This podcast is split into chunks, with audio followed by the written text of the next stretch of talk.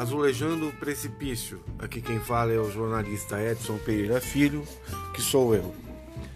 E o EAD anda sendo a moda nessa pandemia e é uma coisa que deve perdurar os próximos anos. Virou uma cultura a educação à distância, a educação digital.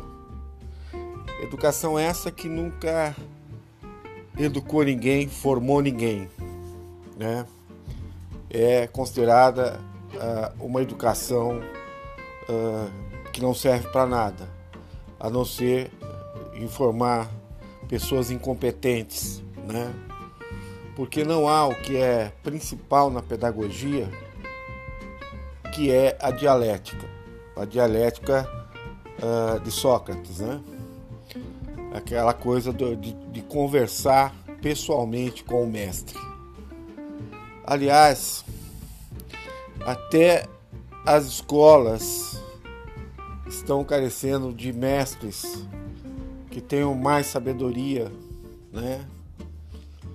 E que tenham mais vivência educacional por conta do sistema de ensino que está sendo criado pelo neoliberalismo. Essas universidades aí que caça-níqueis que dão EAD formam profissionais de péssima qualidade. Né? É muito simples quando um empregador pega um currículo da Unip, um currículo da Anguera, um currículo da Facamp, dessas universidades, é, de um engenheiro, por exemplo, e pega um currículo de uma universidade particular também, como a PUC, ah, há uma. não, não se perde muito tempo, vai se falar diretamente com o profissional da PUC, ou até uh, indo para a pública, vai se privilegiar os, os formados nas uh, estaduais e nas federais, né? Uh, porque ainda não foi infestado, ainda não foi infestado pelo neoliberalismo. E o que, que é esse neoliberalismo na educação, além desse sucateamento, desse, uh, desse supra-sumo, dessa, desse restolho né, que é o EAD? O que, que há por trás disso? É que a educação à distância passou a ser uh, colocada nessas universidades porque o dono da universidade não é mais a pessoa que entende de educação, que vive educação, que gosta do seu negócio de educação. Na verdade, as universidades hoje passaram para a bolsa de valores, viraram empresas que captam recursos via bolsa de valores e vivem disso, né? Não vivem mais do ensino. Hoje, o dono da universidade dessas universidades, por exemplo, que eu citei, pode ser um grande empresário do setor de frigorífico, pode ser uma pessoa ligada a uma rede de motéis, né?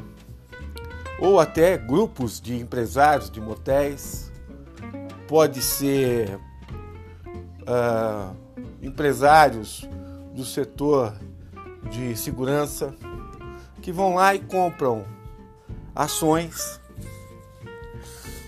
de, dessas faculdades, porque sabe que essas faculdades viraram, né, uh, um bolsão, por assim dizer, de muitos clientes, ou seja, muitos estudantes, né?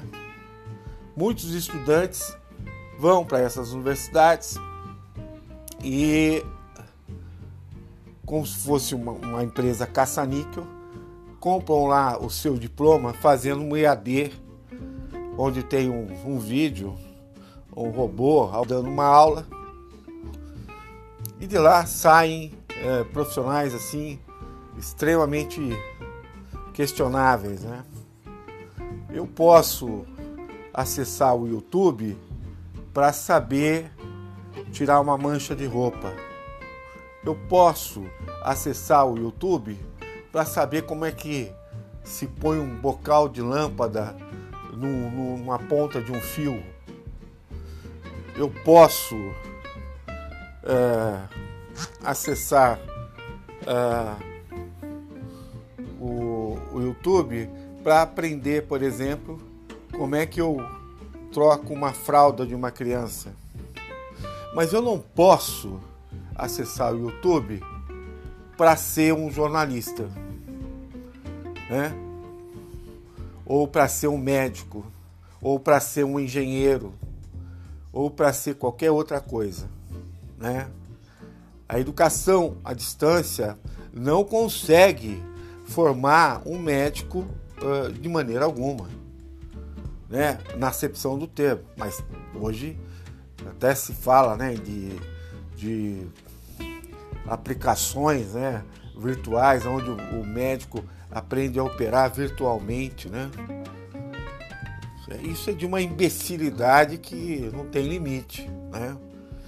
E isso está formando gente da pior espécie. Então, o, o, capitalista que compra lá ações da universidade sabe que elas vão valorizar, essas ações vão valorizar, porque entra muita gente nessas faculdades a toque de caixa. E o empresário uh, do setor de educação, através, por exemplo, do ProUni, uma, um projeto criado pelo PT para aumentar uh, vagas nessas universidades, subsidiava parte dessas matrículas, ou seja, o governo entrava com dinheiro para pagar uma parte e a outra parte o estudante pagava logo depois que se formava ou durante o curso mesmo, se ele tivesse condições porque a, as parcelas são bem pequenas. Ou seja, o empresário tinha ainda, a, a, tem, né? Tem ainda a, a, seu favor não pagar imposto para o governo. O governo isenta ele por isso. Então ele não paga imposto, ele recebe do governo pelas matrículas, ele recebe do aluno e ainda recebe da Bolsa de Valores porque tem um grande número de investidores. Que na verdade são os acionistas. Os acionistas são os donos dessa escola. Como eu disse, fazendeiros, industriários, uh, enfim, uma gama enorme de empresários que não tem nada a ver com educação. E o EAD, ele pauperiza a relação professor-aluno. Os bons professores, os mestres, os que né, se formaram doutores, eles acabam sendo colocados para fora e fica só um professor de mestrado, um mestrado máximo, né, com doutorado só para ser chefe de departamento, mas não há um núcleo pensante, pensante nessas universidades. Eu sou de um tempo em que fui aluno da PUC, né? E meus professores eram uh, mestres, doutores, né? E muito bem preparados. Era, fizeram a história dentro da universidade durante 30 anos, né? Uh, ministraram aulas, pessoas extremamente gabaritadas, com mestrado na USP, né, em federais, é, mestrado e doutorado, né? E eram pessoas hipercabaritadas. Eu ainda tive a, a, chance, por assim dizer, um professor de filosofia chamado JB me, me indicou a ser professor na, na, não só na PUC, mas como em outras duas universidades, Universidade uh, uh, Pouso Alegre. E depois eu fui dar aula também uh, em duas universidades em, em Alfenas. E aí eu, eu fico me, me pegando com esse ensino aí que pode se instaurar de vez, porque a pandemia está forçando esse tipo de ensino precário, ruim. Né? Todo ano o núcleo pensante dessas universidades particulares é trocado, é mandado embora, porque é tudo feito por contrato, não tem vínculo, ou seja, essas pessoas não ficam lá durante anos criando, né? Esse núcleo pensando, criando uma pós-graduação, né? Criando gente competente e só sai de lá gente incompetente. Além de sair gente incompetente de lá, sai gente reacionária, gente de direita, gente que não consegue ver o país, não consegue discutir o país. Uh, eu encontro um professor ou outro dessas universidades, porque ainda tem contato, e você vê que ele não, ele não sabe patavina nenhuma da situação política do país, né? nesse exato momento. Você vai conversar com ele, ele não sabe nada. E isso para um professor universitário não existe. Ele tem que estar em sintonia com, com, com a política do país. Por quê? Porque ele, ele é, né, ele faz parte do staff superior de ensino. E ele é a cabeça pensante do, do para onde o país vai. E ele tem que saber, ele tem que estar em sintonia com a política nacional. Né? Então nós dentro das universidades temos muitos imbecis, né? Hoje isso está acontecendo. Gente que não tem a menor condição, gente que tem, é, sabe, mentalmente nível de colegial. É, é horroroso conversar com algumas pessoas que se dizem professores universitários, né? O nível tá tá assim assustador. Então é necessário fazer um resgate dessa universidade. É impossível. Né? Como é que nós vamos criar tecnologia? Como é que nós vamos criar um parque industrial forte? Porque assim, para mim também não existe mais uh, uh, educação forte sem uma indústria forte. Se a educação só vai melhorar se nós tivermos um parque industrial forte. Senão ela não melhora. Para que, que o estudante vai estudar? Né? E a relação ela é tão perversa né, nesse sistema de acumulação capitalista que se instaurou dentro do ensino, isso não existia. Ela é tão perversa que o aluno já chegou à conclusão que ele só precisa do canudo e dane-se o resto né? E dane-se o resto. Por sorte, e isso é uma lei de mercado, né? O mercado seleciona os melhores. O que, que vai acontecer? Só os, os filhos dos ricos que ainda estão nas, nas federais e nas estaduais é que vão ter condição de galgar profissões melhores, condições melhores. Com um detalhe: as federais e as, as estaduais já começaram a aderir a esse modismo do EAD à distância, o que é um absurdo, né? Se a gente continuar é, com esse tipo de tipo de, de educação, nós vamos criar gerações de imbecis, idiotas, fascistas, violentos. É o que nós estamos criando. É o que nós estamos criando. Recentemente, eu já citei aqui essa pesquisa, fiquei sabendo que a maioria dos alunos cotistas vindos, oriundos uh, do ensino uh, público, que ganharam por cóticas, por, por cotas, deixa eu só desligar aqui um aparelho meu, um minutinho aqui, peraí. Eu tenho. É isso.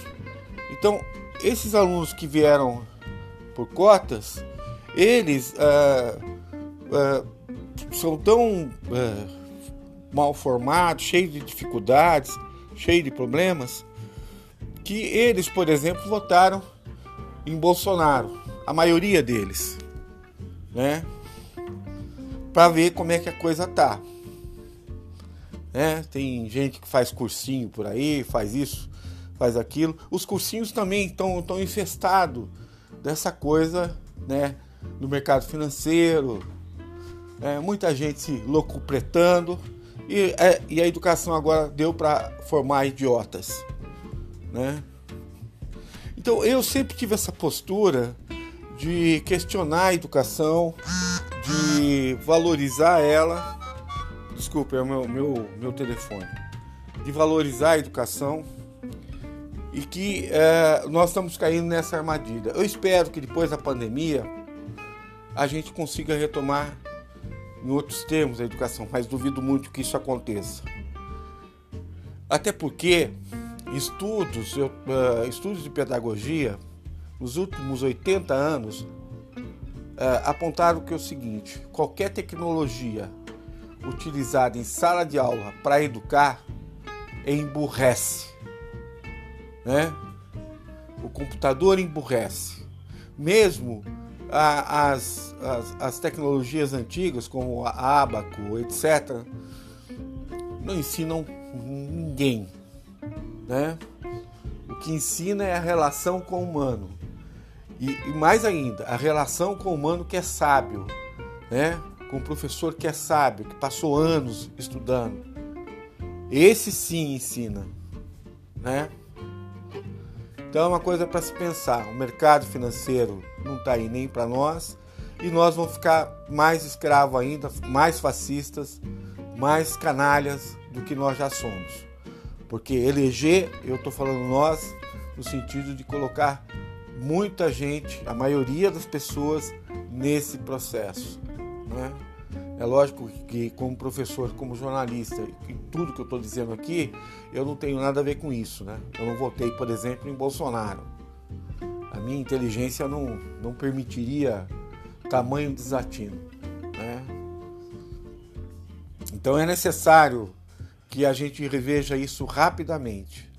Quem estuda em EAD está se metendo numa fria, está, sabe, enterrando o seu futuro de todas as maneiras, ainda mais nessas arapucas, né, que são essas, essas universidades particulares. Um abraço a todos e, por favor, divulgue, divulgue esse podcast.